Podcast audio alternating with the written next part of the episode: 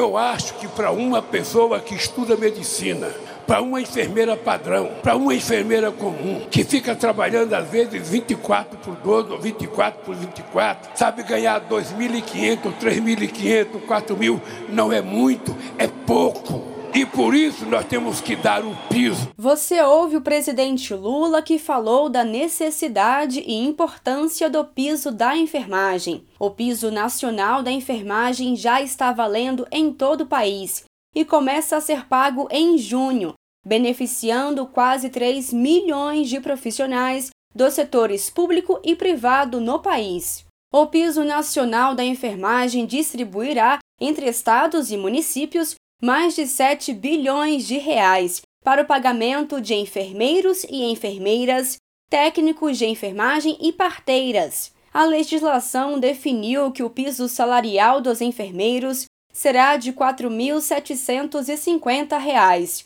dos técnicos de enfermagem R$ 3.325 e dos auxiliares de enfermagem e parteiras R$ 2.375.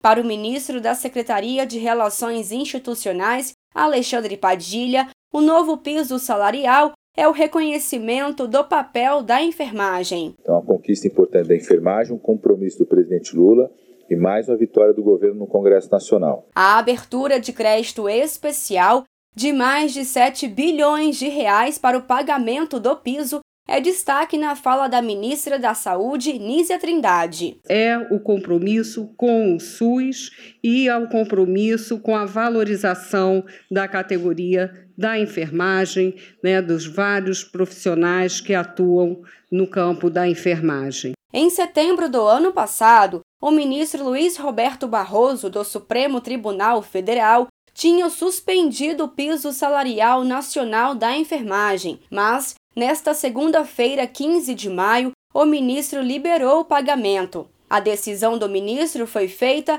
após o presidente Lula ter sancionado a abertura de crédito especial de mais de 7 bilhões de reais para o pagamento do piso. A medida foi publicada na sexta-feira, 12 de maio, Dia Internacional da Enfermagem. O autor do projeto do piso da enfermagem Senador Fabiano Contarato, do PT do Espírito Santo, comemorou e explicou a decisão de Barroso. Ou seja, ele está determinando o imediato pagamento e cumprimento da lei para funcionários públicos federais, estaduais e municipais. Para aqueles servidores que são regidos pela CLT, prevalece o acordo coletivo ou convenção coletiva ou acordo entre as partes, entre empregado e empregador.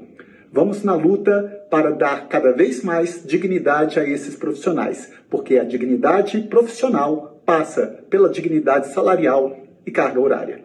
De Brasília, Thaisa Vitória.